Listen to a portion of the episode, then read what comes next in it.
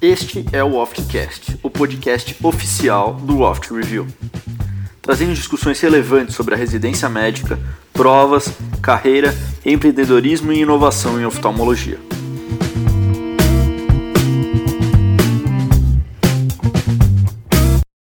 Olá, boa tarde a todos os nossos ouvintes. Estamos de novo com um papo de oftalmo aqui no nosso Oftcast. Meu nome é Leonardo Ariello e essa semana a gente vai resgatar um pouquinho um bloco que a gente acabou de terminar aqui no Oft Review, que é o bloco da retina. Uma área que chama tanta atenção por tópicos tão interessantes que a gente conseguiu acompanhar aulas muito boas com o professor Daniel, com o professor Bernardo e também com a participação do professor Bruno. E para a gente manter essa essa paixão aquecida na retina e também para vocês não perderem nenhum detalhe do que cai na prova com relação ao bloco da retina. Hoje a gente vai abordar um tema que acaba sendo muito recorrente nas provas e que a gente também acaba tendo bastante no nível ambulatorial, que é justamente a degeneração macular relacionada à idade, a DMRI. A gente vai falar hoje tanto da sua forma seca como da sua forma úmida ou exudativa. E para aproveitar que a gente vai falar de DMRI, a gente vai pegar um gancho também e falar um pouquinho dos regimes de tratamento que a gente tem com os antiangiogênicos, bem como falar um pouquinho de cada um deles em particular. Bom, junto dos meus colegas Tomás e Douglas e dos nossos professores do curso, Bernardo e Daniel, vamos ter um papo interessante a gente espera que vocês todos possam aproveitar bastante. E para iniciar nossa conversa de hoje, eu vou contar para o professor Daniel ele que passou um pouco disso nas aulas ao longo do curso, para falar um pouquinho do que é DMRI, quais são os fatores de risco, o jeitão do paciente que tem a DMRI, e de uma forma geral, como que a gente pode classificar a doença. Daniel. Bom dia, pessoal. Boa tarde, né? Quem está ouvindo aí de tarde ou boa noite. É, novamente um prazer estar aqui com vocês, discutindo um pouquinho mais aí sobre esse tema, que é um tema muito importante e que em aula eu tento passar de uma maneira que a gente observa principalmente no livro do Iannuzzi, no Atlas do Iannuzzi, que ele divide as doenças da retina em algumas gavetas. Eu acho legal esse tipo de raciocínio. Você vai ver que existe uma gaveta das doenças vasculares, das doenças oncológicas, uma gaveta das distrofias, e se você bem observar lá, vai ter assim, ó, a gaveta das doenças degenerativas da retina. O tema de hoje do podcast é exatamente aqui dentro dessa gaveta a principal doença, a mais importante de todas delas, que é a degeneração macular relacionada à idade, a famosa DMRI.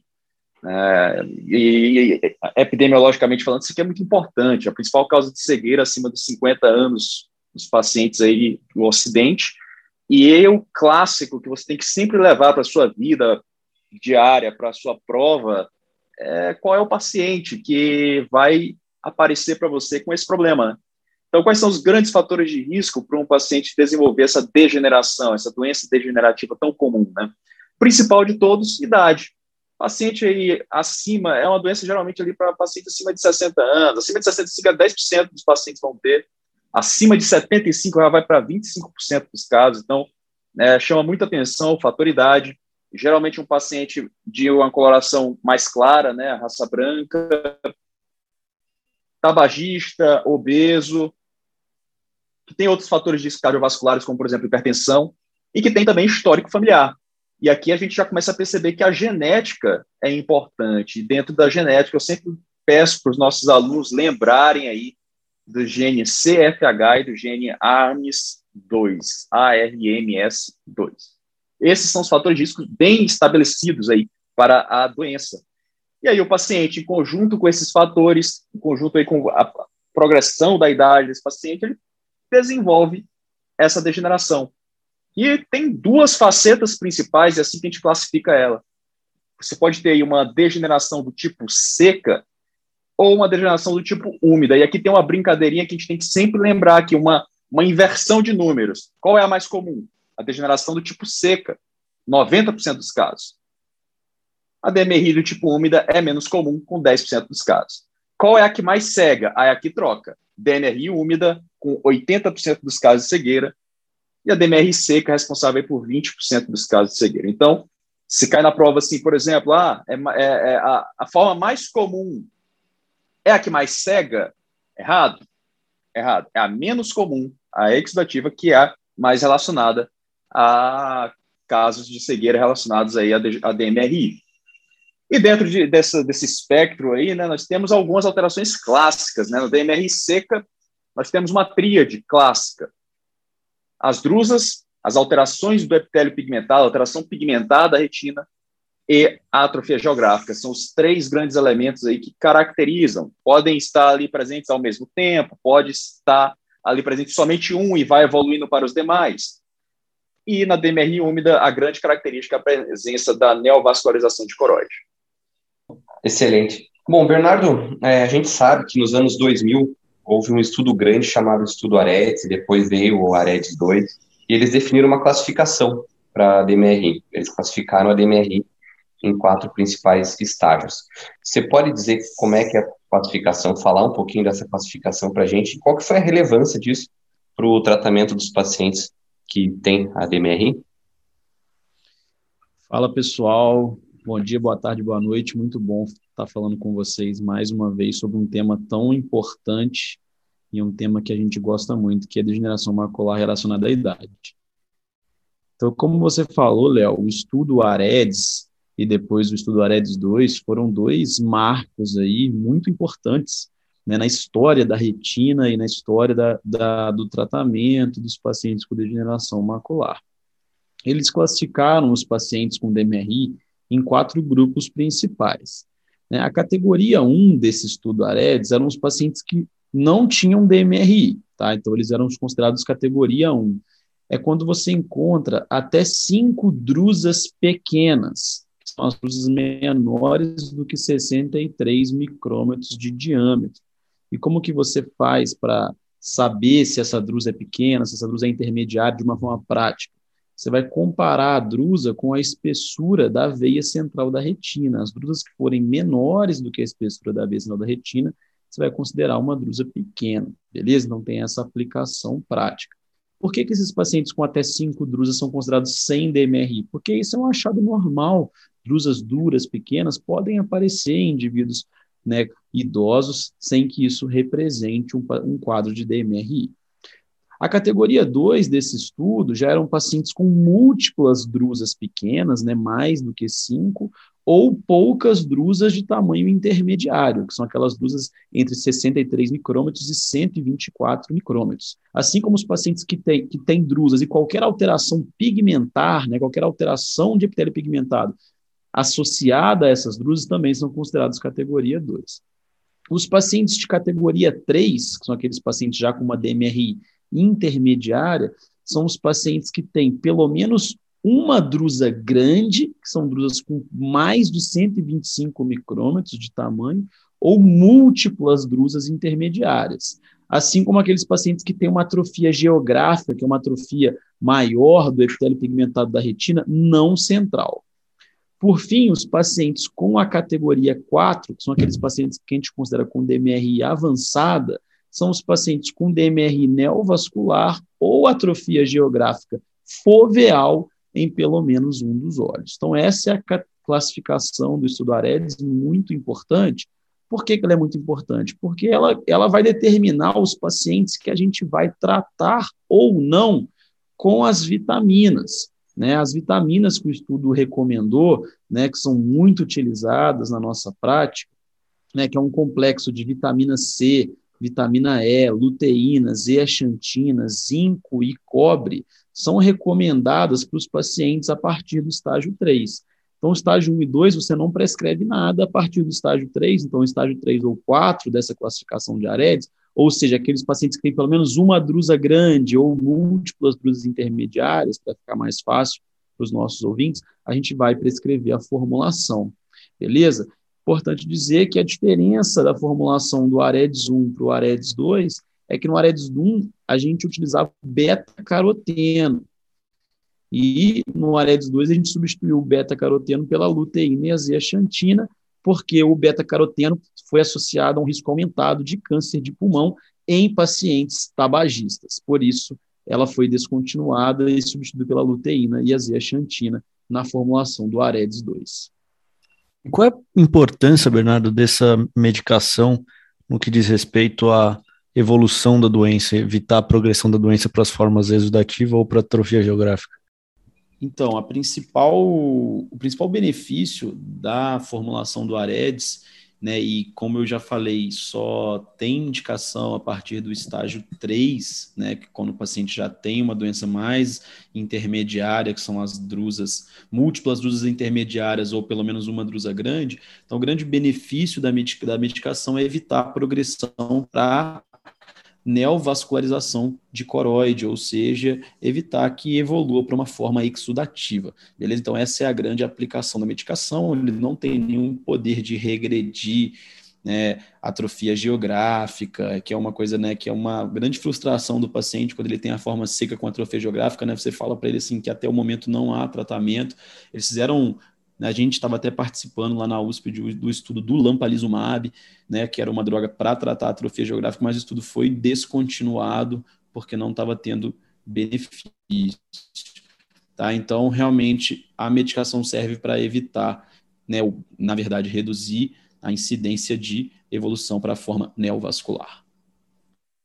É, antes de passar para os testes, falar do, do, do Aredes 2, que é uma informação interessante, que é a única droga né, do, do composto, o único composto nessa droga, né, que não age diretamente ali no olho, que é o cobre, né, que ele é colocado para prevenir intoxicação por zinco, que o paciente que o zinco ele compete ali no trato gastrointestinal e aí o paciente pode ter uma anemia por intoxicação a zinco, né? Então, interessante saber isso também.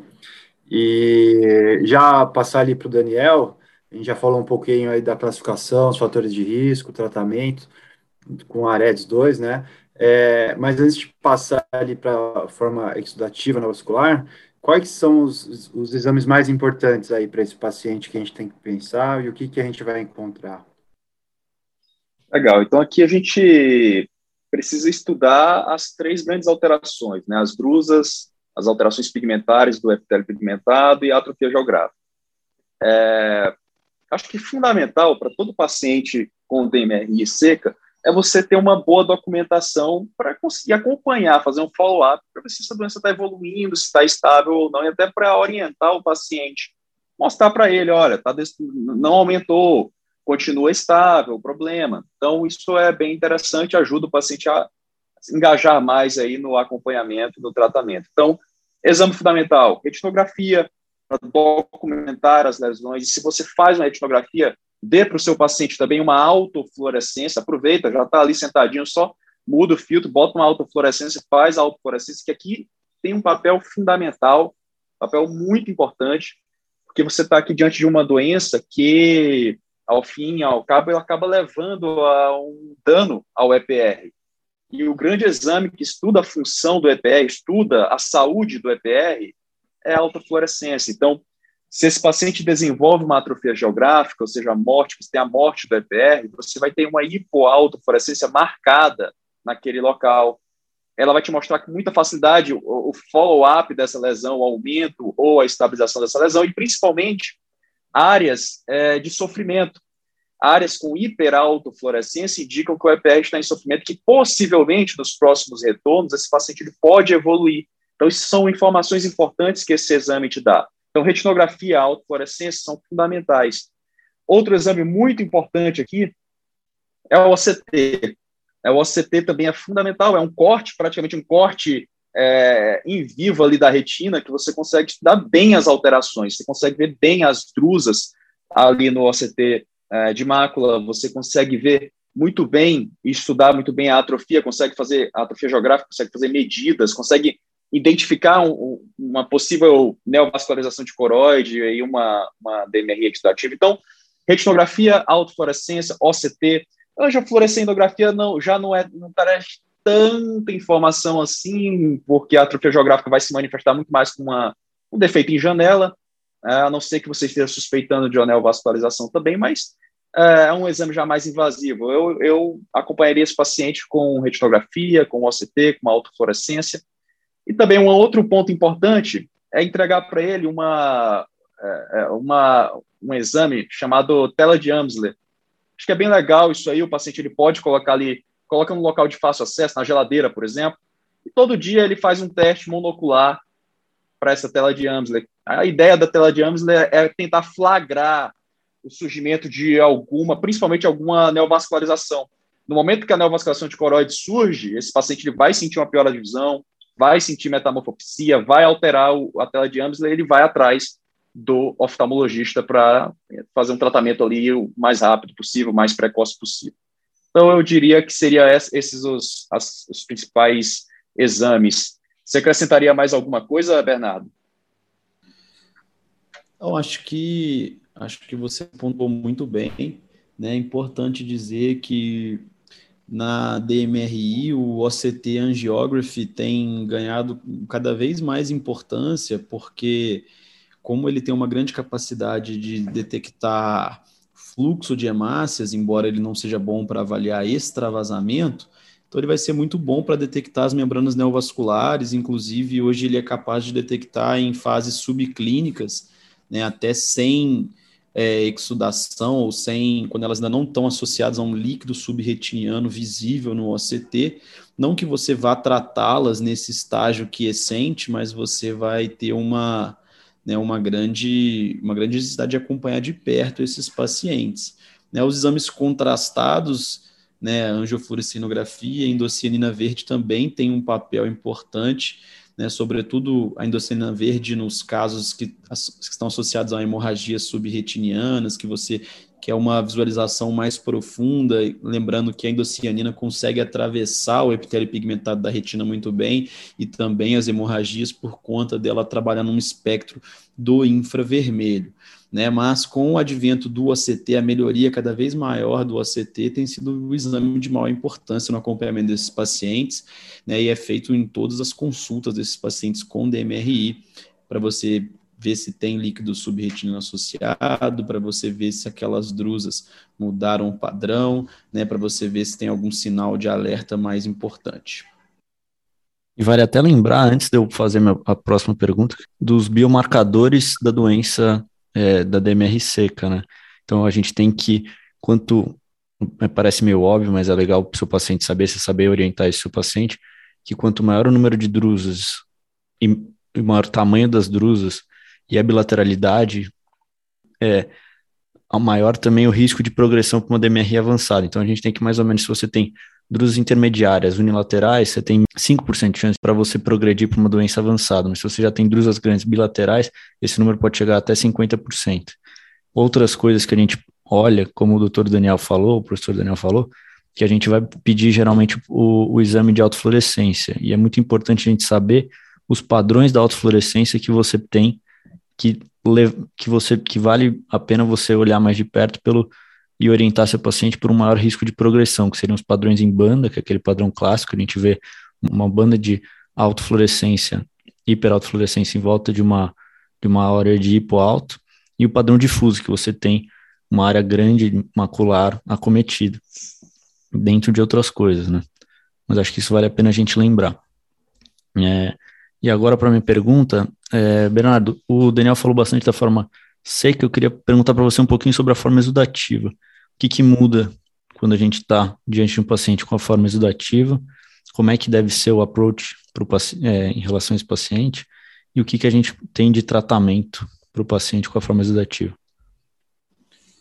Eu acabei, eu não tinha percebido que a pergunta dele era só para forma seca, acabei entrando um pouco na forma exudativa já, mas o grande exame hoje em dia é o OCT, realmente, no acompanhamento dos pacientes com, com DMRI. Antes a gente fazia muita anjo, né, que era o único exame que a gente tinha, e a gente tinha aqueles padrões das membranas neovasculares, né, padrão clássico, padrão oculto, mas hoje em dia a gente leva muito mais em consideração o OCT, né, então a gente vai fazer o OCT em todas as consultas nos nossos pacientes, e a gente capaz de detectar as membranas neovasculares com uma grande sensibilidade. Lembrando que as membranas neovasculares podem ser classificadas de acordo com a CT em três tipos, né? O tipo 1, que é o mais comum, são as, as membranas que estão localizadas abaixo do epitélio pigmentado da retina. O tipo 2, as membranas localizadas entre o epitélio pigmentado da retina e a retina neurosensorial. E o tipo 3, que são aquelas membranas que crescem dos plexos profundos da retina em direção à coreo-capilar. É, bom, paciente que você estiver suspeitando de uma membrana neovascular que você não tem né, muita certeza, você pode lançar a mão do OCT angiógrafo, como eu falei para vocês. Né, às vezes você vai identificar uma membrana ali na, na topografia da retina avascular ou da região ali da coreo-capilar. Como eu falei, o OCT angiógrafo ele avalia fluxo de hemácias, né, então ele é bom para avaliar quando o líquido, quando as hemácias estão dentro do vaso, mas ele é ruim para avaliar extravasamento. Então, nesse caso, as membranas neovasculares ele vai identificar muito bem, tá? Já na retinopatia diabética, outros tipos de doença, às vezes a anjo ainda tem uma grande aplicação. Agora, no, na DMRI, que você quer identificar membrana neovascular, ele é muito, muito, muito utilizado hoje em dia. É, como eu falei, as membranas quiescentes são essas que você identifica no OCT angiography, mas que não estão associadas a líquido subretiniano. A gente ainda não sabe muito bem o que fazer com elas porque acredita-se que a presença delas possa ser um fator protetor para o EPR, que essas membranas neovasculares podem proteger o EPR de uma evolução para uma atrofia geográfica. Então, às vezes, você trata demais. Paciente que nem tem líquido subretiniano, você pode fazer com que ele evolua mais rápido para uma atrofia geográfica. Então, é algo que você apenas observa hoje em dia, mas é importante a gente saber que elas existem. Né, falando agora do tratamento, o tratamento padrão ouro né, são os anti-VEGF. Né, a gente tem vários regimes de tratamento que a gente vai entrar mais para frente, mas a gente tem as drogas anti-VEGF, quatro disponíveis comercialmente já, né? Então a gente tem o bevacizumab, que é o Avastin, o ranibizumab, que é o Lucentis, o aflibercept, que é o Aelia, e mais recentemente agora o brolucizumab. Né? Então são os quatro anti-VEGFs que a gente tem disponível, acho que a gente pode, na, na sequência, entrar nos detalhes. Antes de falar dos medicamentos em si, você comentou um pouquinho do, da, das modalidades. Explica para a gente, para os nossos ouvintes, como que funciona o, os esquemas PRN, né, Pro Renato, do, e o tratar e estender, quais são os principais, como que a gente escolhe entre um outro. Beleza. Bom, muito importante isso, e é muito importante a gente ter em mente que nem sempre o que a gente quer fazer é o que a gente vai poder fazer, né? Tem as limitações do sistema de saúde, né? Esse paciente está no SUS, esse paciente está no convênio, esse paciente está no particular. A gente sabe que esses tratamentos são caríssimos, poucos, pouquíssimos pacientes fazem tratamento no particular, né? pagando do próprio bolso, que nesse caso você teria a opção de fazer do jeito que você bem entendesse. Então, muitas vezes você está limitado por fatores extraclínicos, vamos dizer assim. Quais são os principais regimes de tratamento? Bom, todos eles começam com uma dose de carga, né, ou loading dose, que você faz no mínimo três aplicações mensais para você aumentar bastante os níveis desses anti-VEGF nessa fase inicial. E geralmente, se você conseguir a, a zerar o líquido subretiniano né, com essas três doses iniciais, você vai passar para algum dos regimes que visam reduzir o número de injeções. Basicamente, você tem a opção do tratar e estender ou a opção do PRN. O PRN, né, ou Pro-Renata, que como que é feito esse tratamento? Você faz o CT do paciente todo mês, e aí, se esse OCT mostrar líquido subretiniano, você, na mesma visita, injeta esse paciente. Qual, quais são os problemas do regime PRN? Você tem que fazer o OCT todo mês, então um paciente tem muitas visitas, né? Todo mês ele tem que ir lá fazer o OCT.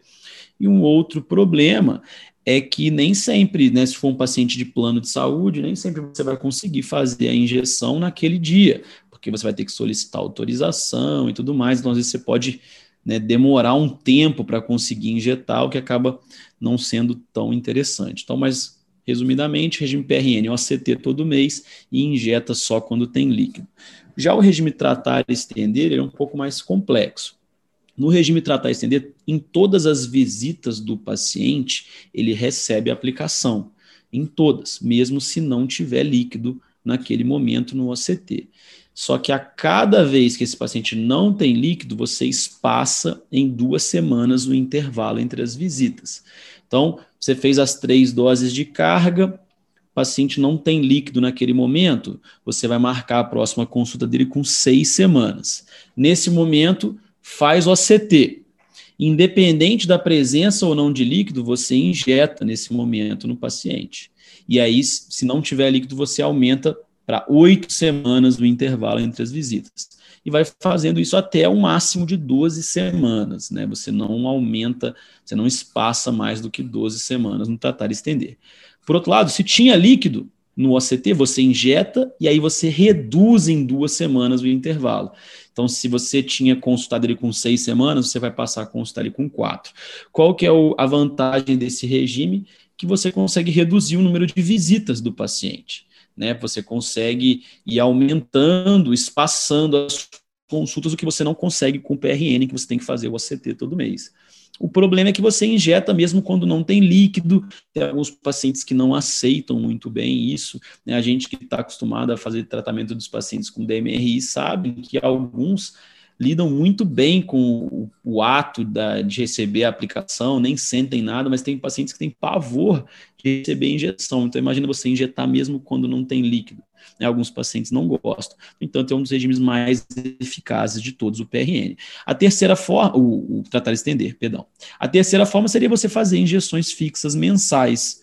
Né? No entanto, um regime muito caro, um regime muito pouco, né, muito pouco na nossa realidade, mas também poderia ser feito. Excelente, Bernardo. Daniel, perguntar para você agora que a gente chegou a comentar um pouquinho do, dos antiangiogênicos, né, tratamento padrão ouro, para as formas neovasculares e exudativo, que vai tratar com antiangiogênico, seja a forma de tratamento mensal, PRN, ou tratar e estender, vai ser o antiangiogênico. Nós temos os quatro que o Bernardo falou atualmente disponíveis, o brolucizumab ainda não está amplamente disponível, apesar de já estar tá aqui no mercado brasileiro. O que, que você pode falar? É, eu acho que você e o Bernardo podem, os dois podem se complementar um pouquinho sobre essas medicações. Qual é a diferença estrutural que tem entre o bevacizumab, o ranibizumab, o aflibercept e o próprio brolucizumab? Quais são essas diferenças que a gente observa na molécula mesmo, tendo em vista que todos são antiangiogênicos?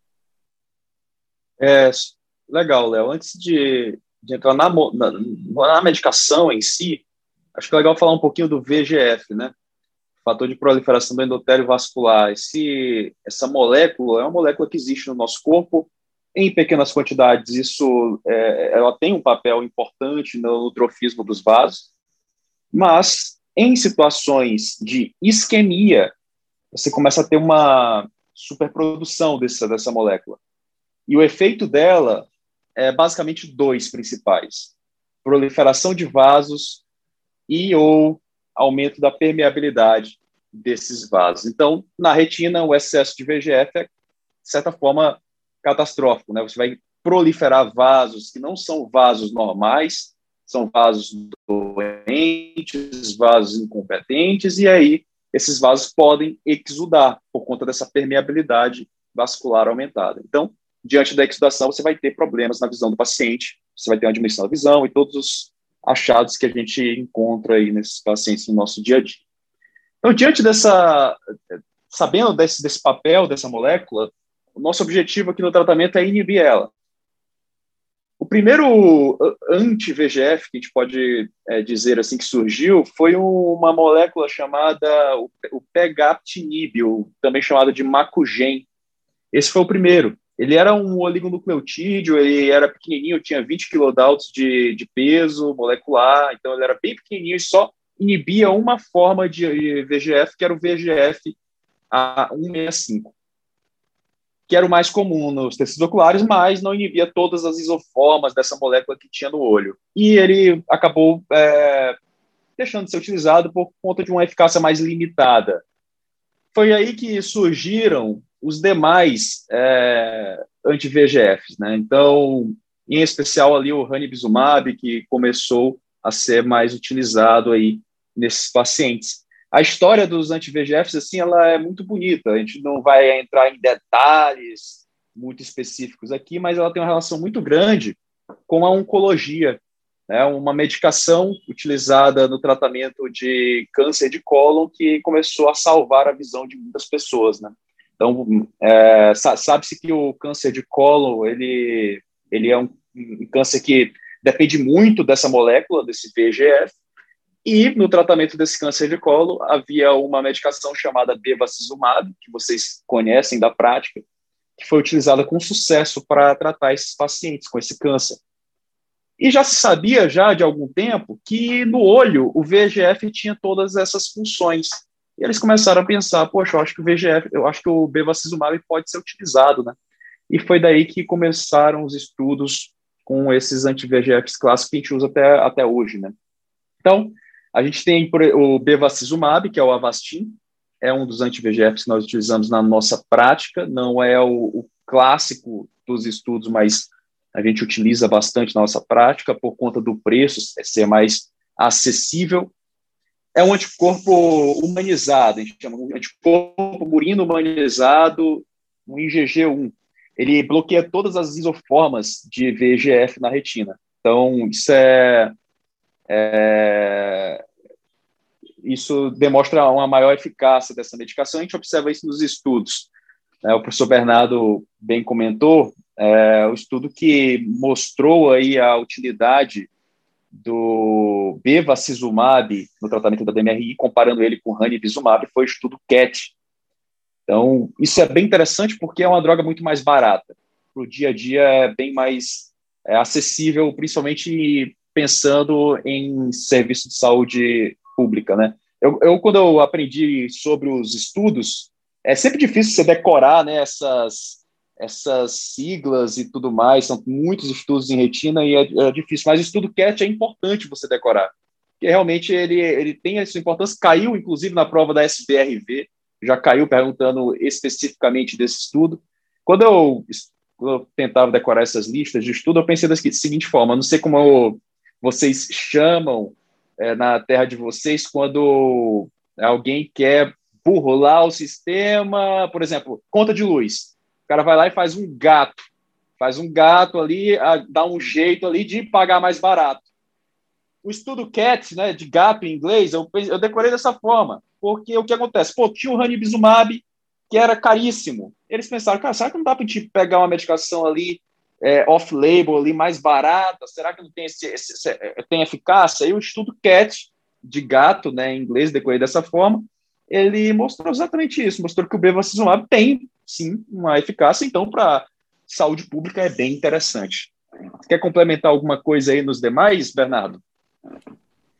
Perfeito. Eu, eu acho fascinante a história dos anti-VEGF. É, como você disse, né, a DMRI sempre foi uma das maiores causas de cegueira nos países dos Estados Unidos, né, Canadá e nos países da Europa também.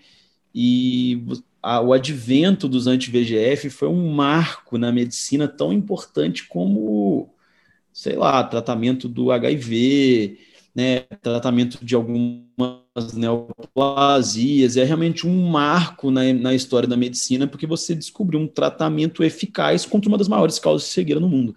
Então, acho isso muito legal. E a forma como foi descoberto, né, e, e né, como você mencionou, dos pacientes que tratavam câncer coloretal, que estavam melhorando a visão porque estavam recebendo bevacizumab, é, porque era uma medicação utilizada no tratamento do câncer coloretal metastático. É uma coisa fantástica e muito legal. E uma, um detalhe, né, é que o bevacizumab, até hoje, o uso, que é o Avastin, né, o uso intraocular é off-label. E a gente tem que entender o porquê disso, pessoal. Pensem bem.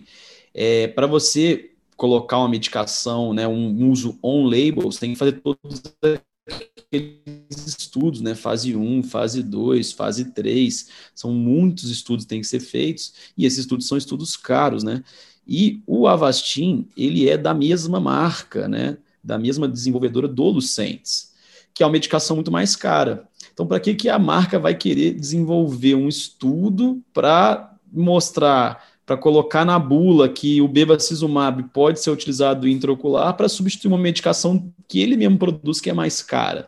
Então tem todos esses interesses comerciais. Mas o Avastin ele é muito, muito utilizado, mesmo sendo off-label, né? Os órgãos né, os órgãos de saúde, né, no, no, próprio SUS, ele é muito utilizado, então, porque ele é muito eficaz realmente. Né, e além do Avastin, do Lucentes e do Macugen, que o Dani falou que já não é mais utilizado, a gente tem o Ailia, que é o Aflibercept, e o Brulucizumab. O que, que o Ailia faz? O Ailia ele é uma proteína de fusão recombinante. Molécula diferente, né? Ele é chamado de VEGF trap, porque ele é, na verdade, uma armadilha para o VEGF. Como que funciona? Ele é uma proteína de fusão que une fragmentos dos receptores 1 e 2 do VEGF com a porção FC da imunoglobulina IgG. Então, ele vai, ele vai conseguir inibir todas as isoformas do VEGF-A, o VEGF-B e também o fator de crescimento placentário. Qual que é a grande vantagem do aflibercept em relação ao ranibizumab e ao bevacizumab, pessoal? É que ele pode ser aplicado a cada oito semanas, enquanto os outros são aplicados a cada quatro semanas. Então, isso é uma grande vantagem. O paciente pode injetar a cada dois meses em vez de injetar mensal. Por fim, o brolucizumab, que é essa nova molécula recém-lançada, né? Você tem, ela tem uma diferença importante também, né? Ele, é um, ele, ele vai também conseguir inibir todas as isoformas do VEGF-A, mas ele, ele corresponde a um fragmento muito pequenininho, né? Um fragmento de uma cadeia única de anticorpo monoclonal anti-VEGF com peso molecular muito baixo. Tá? Então ele tem uma grande penetração nos tecidos e a grande vantagem é que ele pode ser injetado a cada 12 semanas. Tá? Então, essa é a grande vantagem do brolucizumab. Então, a Flibercept e o brolucizumab vieram para você conseguir aumentar o intervalo entre as aplicações, embora sejam medicações que têm um custo maior. Né? Na verdade, o Aflibercept em relação ao Lucentes é um custo bem parecido, né? mesmo é só o Avastin mesmo que tem um custo mais baixo. Bom, eu acho que é isso, né? O mais importante para a prova é a gente saber, hoje em dia, eu posso dizer que o mais importante é a parte multimodal hoje em dia para a prova. Tem caído o OCT de drusa, tem caído o OCT de atrofia geográfica, tem caído o OCT de membrana neovascular, tem caído o anjo, tem caído o autofluor. Então, acho que essa é a parte mais importante hoje em dia nesse tema. Então, para os alunos ficarem bem atentos. Os fatores de risco, essas coisas sempre cai, mas é um assunto que já está meio mais batido, né? Não acho que, que tenha grande importância.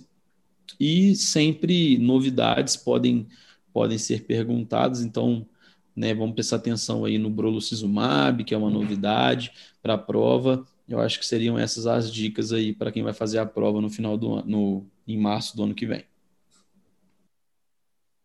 Excelente. Então, queria agradecer a todo mundo que ouviu a gente até agora. A gente se encontra na próxima semana com mais podcast. Obrigado novamente aos meus colegas e até lá então.